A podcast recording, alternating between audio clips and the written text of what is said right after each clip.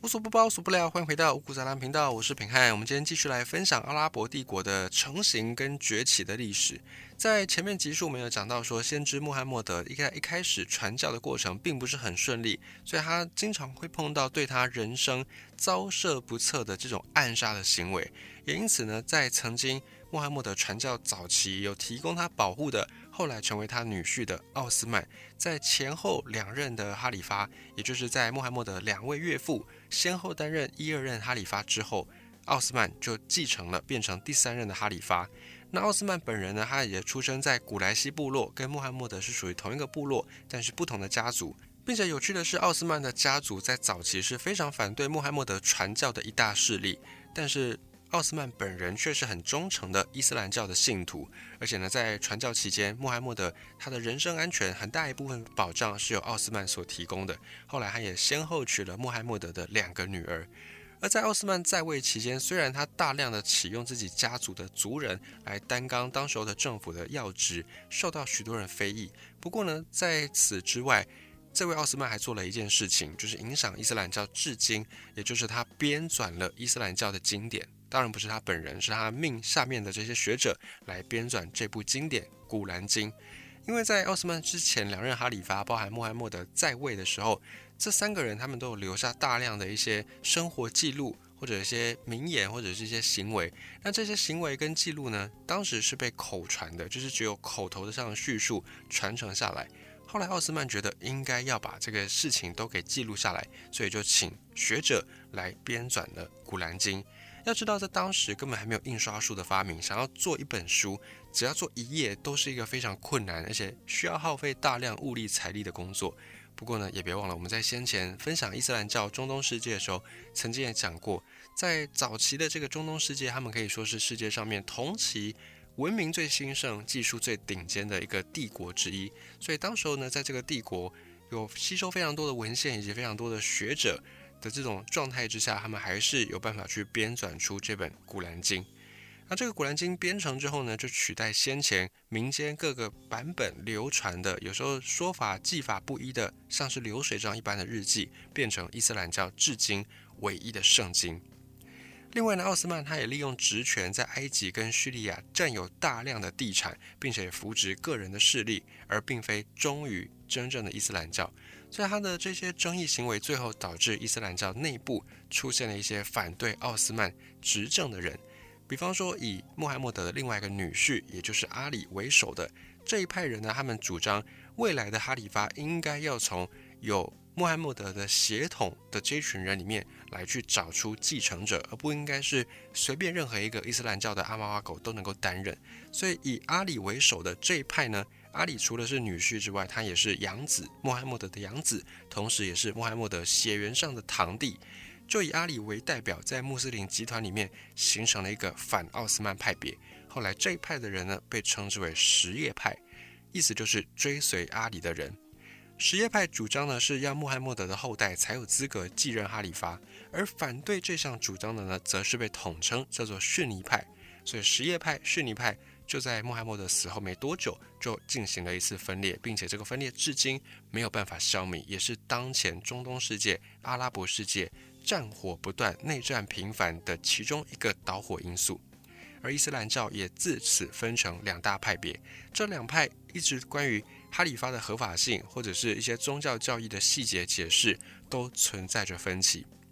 并且呢，也因为奥斯曼在执政期间都还是对百姓有一些剥削。那特别是对异教徒非常的不尊重，或者是甚至有点迫害的行为，这也导致呢，后来奥斯曼是被异教徒给暗杀身亡。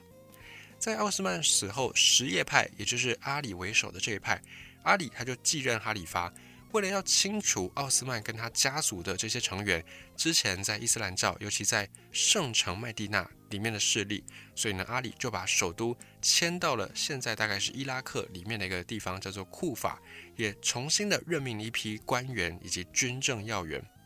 虽然从政治上的角度来说，哈里发阿里这个做法是正确的，可是呢，从穆罕默德创教之后，很多穆斯林宗教里面的元老都是阿拉伯贵族。他们的家业、他们的势力、他们的人脉、他们的资源，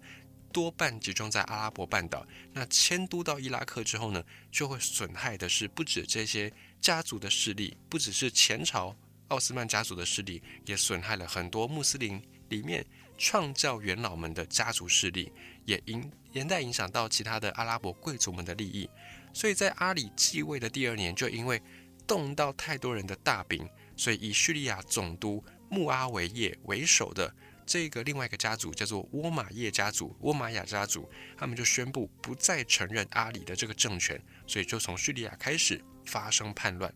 后来阿里当然也派军平叛，而在即将要攻占叙利亚总督，也就是穆阿维叶，他在叙利亚的大本营的时候，穆阿维叶他就突然拿出了古兰经，然后里面呢有一个篇章叫做真主裁决，他就用这个真主裁决的名义提出要跟阿里进行谈判。就没有想到阿里竟然也接受了谈判，因此阿里呢获得了一个叫做“纯洁的哈里发”的称号。后世的人呢就认为阿里是太天真了，竟然相信敌人的这种停火谈判的要求。也正是因为阿里在政治上面犯下了这个非常严重的失误，导致阿里在穆斯林的信徒当中声望大幅下降，甚至本来有拥护阿里的这群人也从什叶派脱离。另外又在成立了一个哈瓦利吉派，就是民主军事派，这是另外一个派别。那这个军事民主派、民主军事派，他们就希望可以重新的再选出一个哈里发来领导大家。而过没多久，这个军事民主派呢也刺杀了阿里，因为觉得他实在是太软弱了，没有办法保护穆斯林们继续的在阿拉伯世界立足，所以就把他暗杀掉了。那这个国家顿时就陷入群龙无首。而就在库发，也就是新的首都，这里的什叶派，就是阿里所属的这一派，什叶派重新在选举，他们选出了阿里的长子哈桑来作为哈里发。同时呢，叙利亚的这个叛乱的总督穆阿维叶也在叙利亚自立为哈里发。这个时刻，在阿拉伯的这个世界当中，同时有两位哈里发的存在。而穆阿维叶在政治上面的手法也是算相当的精明。在先前兵败输的时候，就搬出了这个真主裁决，因为他直接引用了古兰经的内容，所以照理来说，这是唯一圣经，也就代表见经如见穆罕默德，所以当时候连阿里也不得不被迫停战。而现在呢，穆阿维叶他要通过收买新的这个哈里发，也就是哈桑他附近的这些臣子的手段，对哈桑是讲讲尽好话，连哄带骗，外加本人的武力威胁。要求哈桑退位，而这位哈桑呢，比起他的父亲阿里，天真方面是有过之而无不及。毕竟哈桑也年轻，也涉世未深，他的父亲阿里尚且都会接受这样的停战要求，更何况是这个比父亲更年轻的哈桑呢？当时这个哈桑呢，他自己心里面也是相当的柔软，他不愿意看到穆斯林内部内斗，所以选择不战而降，主动退位，让给穆阿维叶。而至此呢，穆阿维叶就建立起新的哈里发政权，同时又在迁都，把新的首都定都在叙利亚的首府大马士革。后世称这段历史叫做倭马亚王朝。也因为倭玛雅王朝他们的旗帜呢是喜欢用白色，所以在中国的史上，中国这边的历史各朝各代历史在记载这段时间的时候，把他们称之为是白衣大使，就是代表他们都穿着白色的衣服，拿着白色旗帜。而这个时代也代表四大哈里发时期结束，阿拉伯历史正式进入到帝国时代。在新的阿拉伯帝国开始的时候，倭玛雅王朝的前期，其实当时候的帝国内部政局并不十分的太平。主要原因就是在穆阿维叶他过世之后，他把这个哈里发的位子传给了他的儿子，叫做叶奇德。这个做法呢，让很多穆斯林觉得不满，因为当时穆斯林他们还没有习惯世袭制度。世袭制在当时的中国已经算是大家很熟悉的，就是传子不传贤。不过对穆斯林来讲，过去呢，他们的领导者是穆罕默德，没有指定继承者的状态之下，是选大家公认的、比较能够接受的、德高望重的。一开始是选择了穆罕默德两位的岳父，后来选择穆罕默德的女婿，然后再来继任的这位阿里也是穆罕默德的女婿，更不要说他还有跟穆罕默德有血缘关系。这四大哈里发时期的继承者，虽然不是人人满意，但至少是大多数的人比较能够接受的一个做法。另外，原本是阿里的这一派什叶派，在哈桑退位之后呢，什叶派的人并没有因此就对逊尼派死心塌地。什叶派也在穆阿维叶死后传位给儿子的同时呢，另外又立了阿里的次子，叫做侯赛因，就在库发这个城市把他立为新任的哈里发。可是呢，侯赛因在前往库发的路上就遭遇倭玛雅的军队，因为双方军事力量实在是太过悬殊，最后侯赛因战死沙场。而且他的头也被割下来，送到大马士革给新任的哈里发叶奇德，并且侯赛因被杀害的这一天呢，在伊斯兰的历法里面是一月十号，因此呢，到现在什叶派也会把一月十号定为是哀悼日，或者称为阿舒拉节。到现在这个节日，什叶派都还是会悼念当时候殉教的这位侯赛因，也会举行游行表演，去演出侯赛因当年遇难的场景，甚至呢，有一些更加虔诚的。穆斯林们还会在这一天割伤自己、刺伤自己，让自己的血洒在衣服上，对此表示哀悼。在侯赛因死后，第一任哈里发还记得他的名字吗？就是穆罕默德的一个岳父，叫做阿布。阿布的外孙叫做阿卜杜拉，他就占据了圣城麦加，又同时自立，也自称叫哈里发。而这位阿卜杜拉得到当时阿拉伯半岛还有在伊拉克当地的一些穆斯林的支持，因为毕竟阿拉伯半岛还是阿拉伯很多贵族们的根据地。那这时候又有两位哈里发同时在位，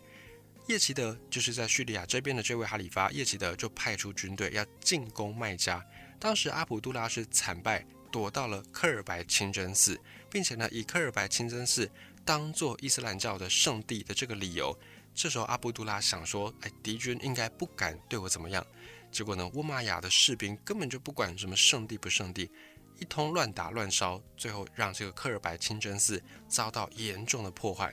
而就在阿卜杜拉眼看自己即将要死于非命的时候，突然呢，传来了叶奇德的死讯，也是传来这位哈里发的死讯。于是进攻麦加的这群倭玛雅军队。害怕自己的家乡，也就是大后方大马士革可能要发生动乱，迅速撤军回到叙利亚。阿卜杜拉因此躲过了一劫。在叶奇德死后，他的哈里发大位传给了儿子穆阿维叶二世。这位二世继位才三个月，就得了瘟疫，不幸的也离世。而且呢，这位二世还没有留下后代。而至此，倭玛雅王朝开创者穆阿维叶传了三人，这一支就断支了。在哈里发的继承权于是转到了穆阿维叶二世的堂叔，也就是迈尔旺手中。迈尔旺继位的时候，他本人已经六十多岁高龄，在一年之后也去世，由迈尔旺的儿子马利克来继位。马利克在执政的时候，当时的情势已经是四面楚歌，除了占据麦加、侥幸躲过一劫的阿卜杜拉之外，伊斯兰教当中的派别也都纷纷的自立独立。可是呢，马利克本人是一个非常有能力的君主，在各地的反叛势力最后被他各个击破，阿拉伯半岛也在马利克的手中逐渐恢复统一跟秩序。等到稳固统治之后，马利克又继续的大开大合，选择大征服，四处出击。在东方战场，马利克所率领的倭玛雅军队先后征服阿富汗、萨马尔罕、花剌子模。印度河流域等等的地区，而当时就有大量的佛教徒纷纷的改信伊斯兰教。而对西方的战场上，乌玛雅大军顺着北非一路高歌猛进，征服了突尼斯，征服了摩洛哥地区的柏柏人，并且跨过直布罗陀海峡，打入西班牙，灭掉了当时的西哥德王国，或者叫西哥特王国。而这个就是史上非常著名的阿拉伯入侵、阿拉伯扩张。也是当今呢，在西班牙一带，你能够听到很多跟中东音乐类似的那种音律的原因，就在这里，就是阿拉伯帝国开始扩张、开始征服，曾经打到西班牙去。而在马利克的儿子瓦利德继位之后，在位期间，乌玛雅王朝扩张达到巅峰，建立起了一个东从印度河和帕米尔高原，西到大西洋的比斯开湾，南从尼罗河下游。北到咸海的南边，地跨欧亚非三洲，一个庞大帝国。这个时候呢，这个王朝也叫做倭玛雅王朝。不过这时候的倭玛雅王朝已经不是一开始的那个穆阿维叶的王朝，而是呢，刚才我们讲到的这个很厉害的君主马利克所属的这一支倭玛雅的王朝。而在马利克他在的时候，他非常会治理国家，所以他就把阿拉伯语定为国语。在这个政策之前，其实阿拉伯帝国内部民族、地区、语言不同，甚至连首都大马士革讲的呢都是希腊语。那这个对管理、对交流都不是很方便，所以他就统一语言，把阿拉伯语定为国语。这个举动、这个政策不但是加强帝国的统一，而且促进了一些民族往阿拉伯化、往伊斯兰化的方向发展。不过，这个国家太大，帝国太大，管理起来也是非常的困难的。尤其随着时间的推移，帝国各个阶级的矛盾会慢慢的显露出来，破败也会慢慢的发生。因为当时乌玛雅王朝把这些居民、帝国内的臣民分成四个等级，最高级就是阿拉伯人，阿拉伯人地位最高、最有钱，享受各种特权；而其次呢是被征服并且改信伊斯兰教的外族人。这群人在阿拉伯眼里被称之为麦瓦利。麦瓦利虽然没有特权，不过呢，他们有个好处就是不用交税。再来，再次一级的是帝国内部的异教徒，也就是没有信奉伊斯兰教的这群异教徒。虽然乌玛雅王朝对待异教徒相对比较宽容，没有强迫他们一定要改信别的宗教，但是呢，对这些异教徒来说，乌玛雅王朝的规范是必须要缴纳一定的人头税、土地税，而且不能够任官职。最后一等就是奴隶，奴隶基本上就是打仗打输的这群战俘。奴隶们要承担大量的税收，承担大量的劳动，而且根本没有任何的政治参与的可能性。而当时乌玛雅王朝后期继任哈里发，也就跟世界上面各个掌握权势的家族一样，穷奢极欲，在位期间为了要维持王室庞大的生活开支，加大了对异教徒、对奴隶的剥削。甚至本来不用交税的帝国里面第二等的这一群信奉伊斯兰教的外教徒，他们原本叫做麦瓦利是不用交税的，也开始对这群人收税，这就激起了伊斯兰教里面的穆斯林们强烈的不满。等到西元七四七年，其中一个麦瓦利，他是一个波斯人，他叫做阿布穆斯林，他为了要减轻税负，他就打着减税的口号，在波斯的东部发动起义。后来历史呢，把这段过程称为呼罗珊起义，而且这段起义得到当地的贵族、农民、奴隶的支持，部分阶级，通通加入起义军，军容一时是声势浩大。同时呢，一直没有接受乌玛雅政权领导的穆斯林里面的这群什叶派，也以当时他们的国都库发为基地，在伊拉克、波斯、埃及宣传造势，响应了这次的起义。而对很多沃玛雅不满的穆斯林来说，这个起义就是发泄他们心头怨恨的一个好机会，也就获得很多人的投靠。其中，在沃玛雅王朝的敌人里面，还有一派叫做阿拔斯派。阿拔斯派的领导者是阿布阿拔斯，他就是穆罕默德的叔父阿拔斯的玄孙，也就是他的后代。而这位阿布阿拔斯凭借着自己是一个家族的族长，而且呢又跟先知穆罕默德是同种同宗，就跳出来指责乌玛雅家族窃取了哈里发的这个神圣的职位。那也主张说哈里发的职位应该要由自己的家族哈希姆家族成员来担任。同时，阿布阿巴斯也趁乱公开宣布自己是穆斯林的救世主。就这样，在帝国内部一场各方参加、人马相当的混乱杂沓的。大征战又即将展开。虽然阿拔斯他并不是穆罕默德的直系后代，但好歹呢是跟穆罕默德有血缘关系的。所以在阿拔斯出面之后呢，也让原本是支持先知后代才有资格继任哈里发的什叶派也转而支持阿拔斯。随后，波斯这里的这支起义军也宣誓加入阿拔斯的力量，变成他们的后援。因此呢，阿布阿拔斯开始有着足以对抗乌玛雅王朝的军事能力。等到西元的七五零年，当时这支起义军一路长驱直入，打到乌玛雅的首都大马士革。当时很多的重要城市也都纷纷投降。在几个月之后，乌玛雅末代哈里发迈尔旺二世被捕被杀，阿布阿巴斯最后推翻了这个乌玛雅王朝，变成新任的哈里发，开创了阿拉伯帝国第二段的世袭王朝——阿拔斯王朝。也因为阿拔斯王朝跟前面的乌玛雅王朝喜欢的颜色不一样，乌玛雅会用白色，阿拔斯王朝只是用黑色，所以后来呢，在中国的历史跟这群人有交流的时候，又把他们称为黑衣大使，就是对阿拉伯人的称呼。如果你看到是黑衣大使，那对应到的呢，就是这个时候的阿拔斯王朝。等到阿布阿拔斯即位之后呢，就把前朝乌玛雅家族全部成员屠杀殆尽，唯一幸存一个叫做阿布勒拉赫曼，他是一个沃玛雅的后代。当时阿布勒拉赫曼逃到西班牙，建立了另外一个叫做后沃玛雅王朝。而这个国家呢，因为它跟阿拉伯后来的历史关系就不太大，我们在这边也就不赘述，只要知道有曾经这件事情发生。还有阿巴斯本人也对屠杀沃玛雅一家大小这件事情感觉到很自豪，所以帮自己起了一个外号，叫做萨法赫。虽然现在看起来屠杀这件事情是天理难容，不过呢，如果是当时的臣民看沃玛雅王朝的人都觉得就好像是杀父仇人，毕竟奴役自己收重税，只为了维持自己的奢靡无道、荒淫淫欲，所以对当时的臣民来说，阿拔斯或许真的。对他们的感觉就像是救世主一样，也说不定。